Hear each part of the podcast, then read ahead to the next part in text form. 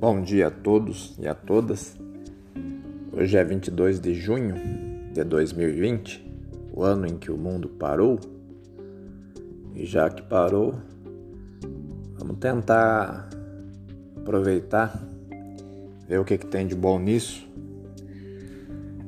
Se o mundo parou, não custa também a gente parar um pouco. Afinal de contas, a gente não vai a lugar nenhum sem o mundo. E o mundo não precisa da gente para nada, né? O homem sem a terra, nada. A terra sem o homem continua sendo a terra.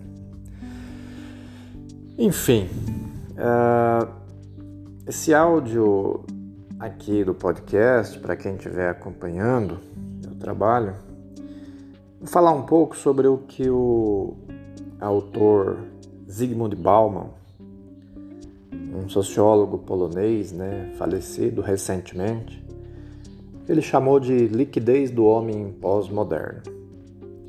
O que essa frase quer dizer? A liquidez do homem pós-moderno, de certo modo, fala sobre o que na cultura gíria popular as pessoas brincam e chamam de Nutella.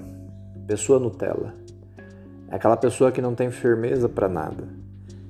É aquela pessoa que não tem consistência é uma pessoa xoxa, uma pessoa é, fraca em todos os sentidos, é, sem rumo, é, sem convicção, sem uma experiência profunda de alguma coisa interna que lhe embase uma convicção e, sobretudo, uma fé em alguma coisa. O homem pós-moderno ele tem um mantra é, muito repetido e que seria a ideia de dizer tudo é relativo. Tudo é relativo. A partir do, do mantra sagrado do tudo é relativo, muita gente que fala isso nunca teve o trabalho de ler um pouco, né? alguns alguns textos sobre etnocentrismo, por exemplo. Né? O etnocentrismo é um conceito né? da sociologia, da antropologia, da filosofia, que discute uh, a questão relativa da, da cultura, né?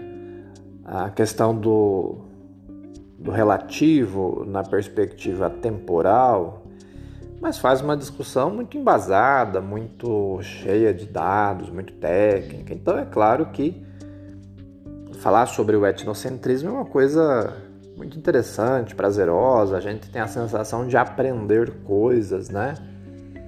Ao contrário dessa ideia de dizer, olha, vamos fazer isto ou fazer aquilo, ah não, mas é relativo, então para que fazer isso, para que fazer aquilo, para que seguir isso, para que seguir aquilo?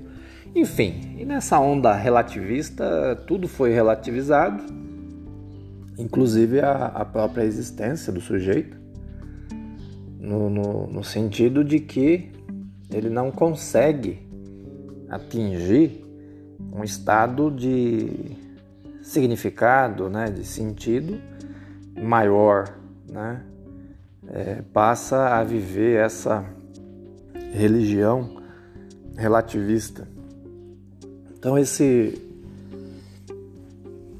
podcast dessa manhã é para falar um pouco sobre isso e também para dizer que futuramente eu vou colocar aqui alguns áudios né, sobre Santo Agostinho.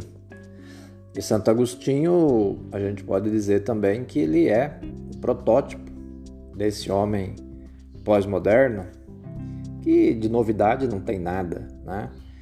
É, esse homem que tem dúvida de tudo e, e, que deseja encontrar alguma coisa mais sólida, isso não é novidade na humanidade. O fato é que em Santo Agostinho ele de fato empreendeu uma busca, uma busca sincera, uma busca honesta, uma busca verdadeira. E ele não se contentou com a ideia de que tudo é relativo e que a verdade não existe e que não é possível né, esse encontro. Então, O homem líquido pós-moderno é Santo Agostinho antes da conversão, com a diferença que Santo Agostinho, né, de, tomando consciência da sua liquidez, vamos dizer assim, ele não se sentia bem nesse estado de liquidez permanente e a partir daí empreendeu a sua caminhada. Então é sobre isso que eu pretendo falar em outros áudios, outras oportunidades. Um bom dia a todos, fiquem com Deus, até a próxima.